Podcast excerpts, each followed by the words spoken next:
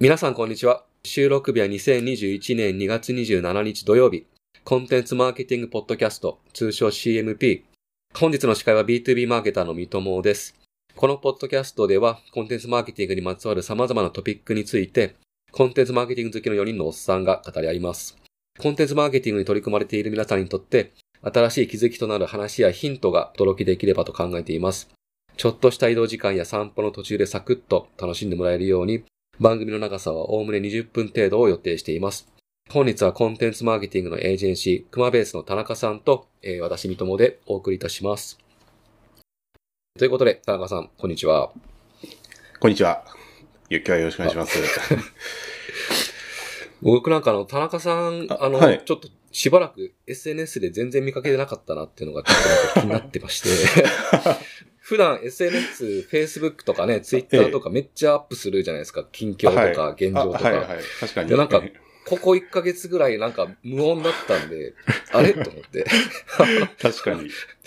きっとお、お隠れになられてしまったなっていう、なんかちょっと。あ、いえいえいえ。いや、いや、理由はいくつかあるんですけど。本ですか？まあ、お忙しいと思うんですけど。かつてないぐらい年度末の忙しさが今、すごいレベルに達しててですね。はい、今会社がもう、お祭りっていうか戦争みたいになってますよ。あ、本当ですか？そうなんですよ、もう。っていうのと、ああとはあの、まあ、まあ、4月以降のいろんな仕込みっていうか、そうですね。まあこれ、あんまり言えないものも含めて、そうですね。そうですね。まだちょっと言えないやつもあるんですけど。交互期待ですよね、これは。そうですね。また本、ポッドキャストで、えー、ごご報告させていただければと思いますが、はい。ありがとうございます。とかですね。えー、あ、で、あと最近トレイルランニングにハマってまして、近所の低い山走りって言うんですけど、まあ、そのトレーニングを、あの、早朝からやってるんですね。平日の早朝から。朝5時半ぐらいに起きて。で、で、瞑想して、で、会社行って仕事をわーってやって帰って、風呂入って寝るみたいなサイクルができちゃって。うん、めちゃくちゃ健康的な流れですね。そうです。めちゃくちゃ健康的ですよ。で、あ、お酒もやめました。あ、完璧ですね。そうなんですよ。そしたらなんか SNS、そういえば開かなくなりましたよね。そういえば。そうなんですよ。あの、ねこ、このポッドキャストのメンバーでやってる Facebook のあの、メッセンジャーもなんか田中さんがおかげられてる、ええ、なんか。いやいや、あれ、あれは見てますよ。ああれは見てますあ。あれは見てます。はい、いやいやいや、もう。あれは見てますけど。いやいや、もう心配していた形なんですが、じゃあちょっと、今日トークテーマ移りましょうか。で、今日、田中さんがご紹介してくださるのが、はい、田中さんご自身が、あの、フォーブスですね。あの、メディアのフォーブスに寄稿された記事の内容だと思うんですけれども、はい。そもそも、田中さんがその、フォーブスの今コ、コラムニストでしたっけ？をやられてるんですよね。そうですよ。オフィシャルコラムニストをさせてもらってます。そ、それでど、どういうきっかけとか流れでやられたんですか、えええっと、それまで Yahoo ニュース個人とかで情報発信してたんですけど、当時のフォーブスジャパンウェブ編集長がもともと私知り合いでですね、新聞記者時代に、えっ、と、その方も新聞記者されてて、その方からちょっと、あの、マーケティングのテーマで書いてみませんかというお声掛けいただいて、っていう流れですね。で、ちょうどそういう、なんか海外のマーケティングの話とか出し先がなかったもんで、あ、これは渡りに船だということで快諾させていただいたっていう流れですね。あ、そうなんですね。まあ、そこから時々書いてます、今。はい。まあ、結構なんか幅広いトピックで、まあ、マーケティングっていう軸はありつつ、うん、結構ね、幅広いトピックで、まあ、自由に書いてるなっていう。はい。連載、連載名が、えっと、世界を歩いて見つけたマーケティングのヒントですね。なるほど、なるほど。まあでも今、コロナ禍で世界歩けないんで、まあ最近考えたこととか、か、なんか違和感抱いてることとかを書くようにしてるんですね。で、今回の記事もその中の一つですね。そうですよね。だから今回のタイトルがコロナ禍で人々は人間味のあるコンテンツを求めているというところで、こちらの内容を教えてください。はい。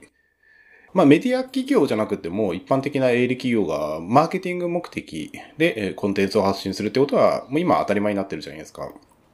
でですね、えー、この新型コロナパンデミックが約1年前に始まったわけですけども、それ、コロナウイルスの感染拡大に伴って、ビジネスの非対面化が進んでます。まあ、よく DX の文脈でも語られますけども、まあ、現場に目を向けるとですね、まあ、オフラインのイベントができない。えー、だったり、あと対面の営業ができない。で、セミナーもできない。っていうところで、これまで日本企業が取り組んできたマーケティングがなかなか機能しなくなってるんですね。機能しなくなってるっていうか、もうそもそもできないっていう状況になってるんですね。で、そこで何が起きてるかっていうと、みんなメールマーケティングに取り組むようになってます。えー、私は Gmail も使ってますけど、そこのプロモーションフォルダにですね、届く、まあ、お知らせとか営業メールの数っていうのは、パンデミック始まってからものすごく増えたような実感があるんですね。なんですが、一方で、まあ、その人間味のあるコンテンツっていうのがすごい少ないなってことに気づいたんです。まあ、どこもですね、まあ、マーケティングオートメーションツール使ってるわけですから、そういう一斉大量配信ですね、やってるようなメールが多いわけですよ。で、そこってもう人間味が感じられないんですよね。その送り手の顔が全く見えない。で、そうすると、まあなんか一回開いたらもう二度と開かないっていうことが結構僕の中で起きてたんですよ。あ、この会社から来るメールは一斉送信メールで、で、大した情報ないからもういいやっていう感じで。自分の中のその違和感とか自分のがその開かないという行動をどんどん掘り下げていくと、やっぱりまあ、まあなんかもっと人間味のあるコンテンツが見たかったんだなっていうことに気づいた。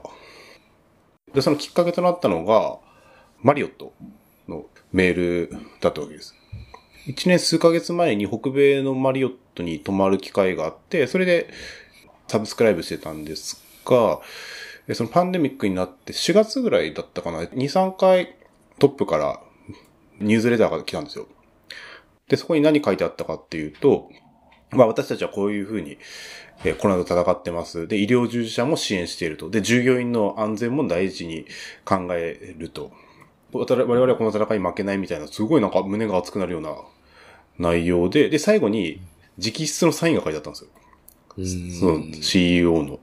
で、それがすごいなんか印象に残ってて、ななんか、マリオット泊まりたいなって思わず誓った、感じた次第です。はい。ちょっとお客さんのことをあの気にしてるよ、ケアしてるっていうのがこう伝わったっていうような感じなんですかね。そうですね。ななんだろうな、この感情の交換っていうか、エネルギーの、人間のエネルギーの交換みたいなのが感じられて、すごい胸が熱くなりましたね。うん。うん。やっぱり確かにおっしゃる通り、このコロナ禍になって会えなくなったから、まあ当然オンラインでのやり取りが中心になるから、やっぱりメールだよねっていうのは、やっぱりみんなとある程度共通するところなのでみんなこうやり出すところだと思うんですけど、そこでこう人間味のある内容にして、ちゃんとお客さんと関係性築くって、うん、これはなんか一朝一夕にはまあ、コンテンツを仕事にしてる人でもなんか一朝一夕にはこうできない。まあ、結構難しいですよね。そうですね。まあ、やっぱり大量の顧客情報を抱えてるわけですから、どの企業も。顧客情報ですとか、見込み顧客の情報ですよね。で、そこにいついつメールを送るっていうのはあんま現実的ではないですよね、確かに。うん、そうですよね。うん、だからそこ落としどころを探らなきゃいけないと思いますね。うん。うん、いや、よくなんか人間味のあるコンテンツって考えたときに、こうなんか文章の口調をフランクにするとか、はい、ちょっとなんかびっくりマークつけるとか、はい。はい、ちょっとひょそういう表面的な話もなんか出てこないわけではないと思うんですけど、はい。ええ、やっぱりなんかこう、自分の言葉でなんかその内容を話せてるかどうかってすごい大事だなって思いますし、そう、自分の言葉で話せてるだけじゃなくて、だけだけだとやっぱり押し付けになっちゃうんで、まあ相手の文脈を理解した上で自分の言葉で話してるかとか、っていうのもあると思いますし、まあ、結構、えー、まあそういう意味ではハードル高いなと思うんですけど、田中さんのやられてる熊部さんのメルマがあるじゃないですか。ええ、もう、あれ、なんかもう自分の言葉のなんか塊ですよね、結構ね。そうですね。あれ、あれはですね、あの、メールマーケティングっていうよりも、その関係構築を意識してやってるんですね。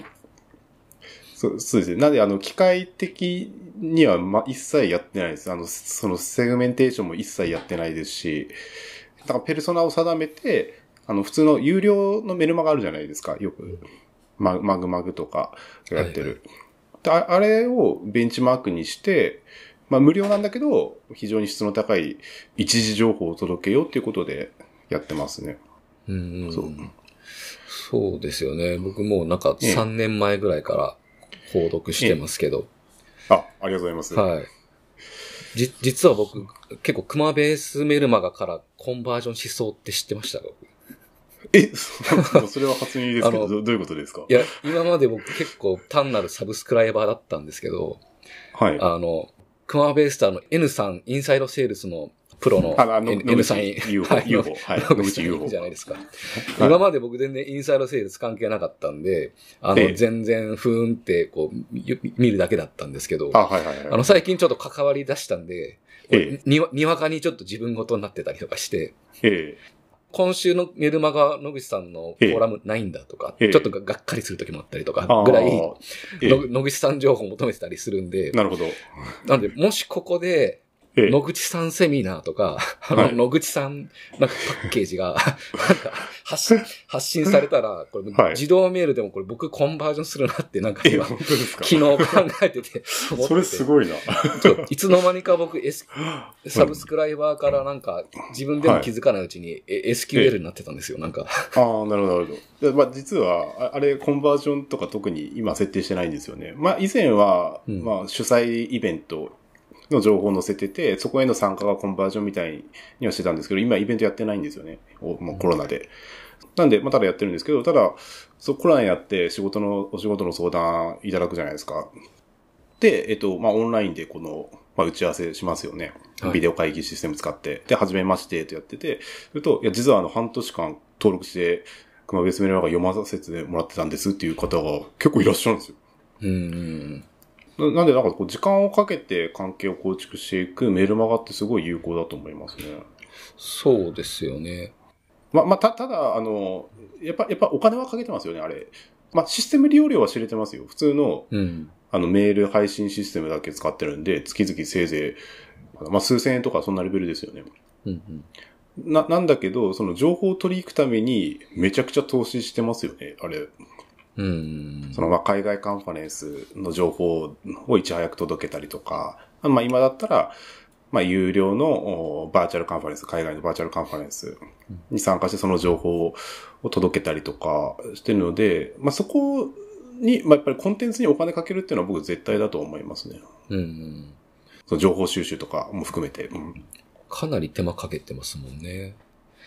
だなんか、そうですね。やっぱそこでしか読めない情報っていうのがポイントだと思いますね。だからなんかこう、購読してるメルマガを解除するときの、なんかき気持ちみたいのを、はい一瞬ちょっと考えてみたんですけど、お、はいはい。なんかな何らかのじ形で購読してる時点で、なんか内容的にはもう全く自分にもう、あさっての方向で関係ないよっていうのことって、まあそんなに多くないと思うんですけど、ええなんかそれでもなんか、僕の場合ですけど、なんかこう、解除するときって、ええ。なんかその一方的感がちょっとこう、嫌だなと思ったりとか、はい。なんか別にもう完全に自分の都合で出してるだけじゃんとか、まああとなんか僕自分の言葉じゃなくて、なんか借り物の言葉でこうてお手軽に作ってるなとか、なんかうそういう、ね、なんかえ感じがちょっと嫌嫌な感じがしてしまって解除するとか、まあさっき田中さんもなんかあ人間味のないそういうコンテンツが嫌だなって話されたと思うんですけど、そうですね。人間である以上ですね、やっぱりインタラクティブなやりとりが生じるのが当たり前なんですよね。うんで、そこで今、三友さんがおっしゃった一方通行のメールが来ちゃうと、やっぱり人間味ってないですよね、そもそも。うんそう。で、あとはよく三友さんがおっしゃる、そのマーケティング集のあるコンテンツってよくおっしゃるじゃないですか。で、はいつまり下心が見え隠れしちゃうような。そそこの下心っていうのも僕ポイントだと思いますね。そこって、まあ人間味があるっちゃ人間味あるんだけど、そ腹黒い部分の人間味って見せちゃダメだと思うんですよね、そこは。そうですよね。ええそうですね。なんかそういえば、売り込んでくれること自体は実はなんか別にそんなにうんこっちも悪い気はしなくて、ちゃんと、まあ、こっちのこと理解してくれて、売り込んでる側も自分の言葉で話してくれててっていうの前提があれば、なんか意外と別に売り込まれるのも、ああ、そうですね。それそれとは全然、うん、やらしくないですね。確かに。ね。だから僕は熊ベースメルマガって結構もっと売り込んでも、はい。売り込める余地ある、あるんじゃないかなって。あまあそれよく言われますけどう。う売り売り込んでほしい側としては今なんかちょっと思いました。はい。そうですね。まあまあ、またなんかイベントが復活したタイミングとかかな。そうですね。まあ、あとなんか新サービスのお知らせとかは熊別メルマガで出させてもらってるんで、うんここは、それから売り込みっちゃ売り込みなんですかね。あーで、あと、あと実はあれトラッキングしてないんですよ。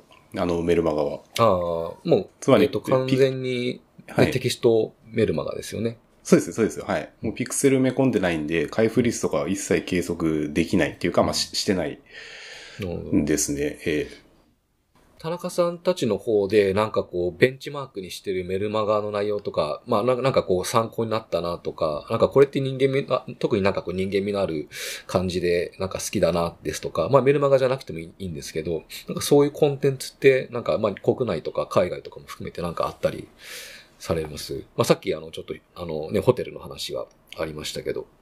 最近よく読んでるのはやっぱジョー・ピュリッツィのニュースレターですかね。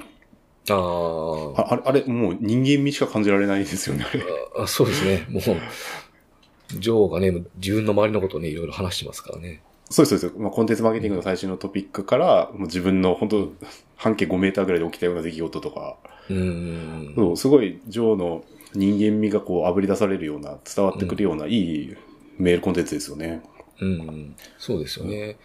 ジョーの場合、なんかもう、なんなら僕らイベントも参加してますし、うん、うん。あの、結構いろんなチャンネルで、あの、接触してるんで、うんまあよ、より感じやすいっていうのはありますよね。うん、うん、うんうん。ままあ、やっぱり本音でか語ることじゃないですかね、やはり。うん。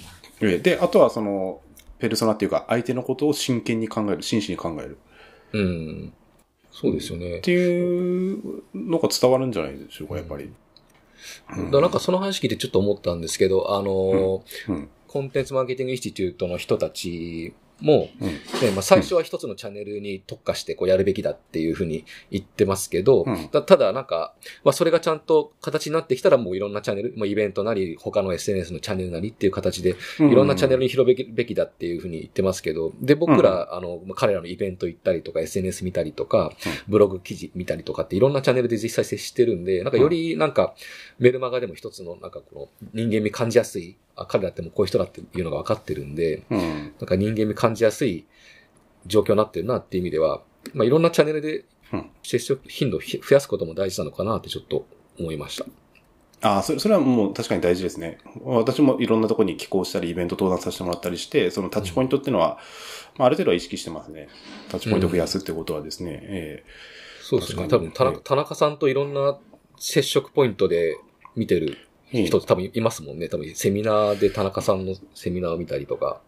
そう、うん記事見たりとかねまあそうですね。一定数いてくださってるとは思いますけど、ええそうです。あで、あと最後に一点だけ、あの、SEO コンテンツについても、やっぱ人間味は僕大事だなと思ってて、うんまあ、ももはや SEO っていう言葉つ使うのもどうかっていう問題、議論もありますけど、やっぱり、権威性だとか、専門性だとか、で、あれって、結局その、だ、誰が書いてるのかってことなんですよ。どんな人が書いてるのかっていうあところなんですよね。あ、信頼性ですね、もう一個は。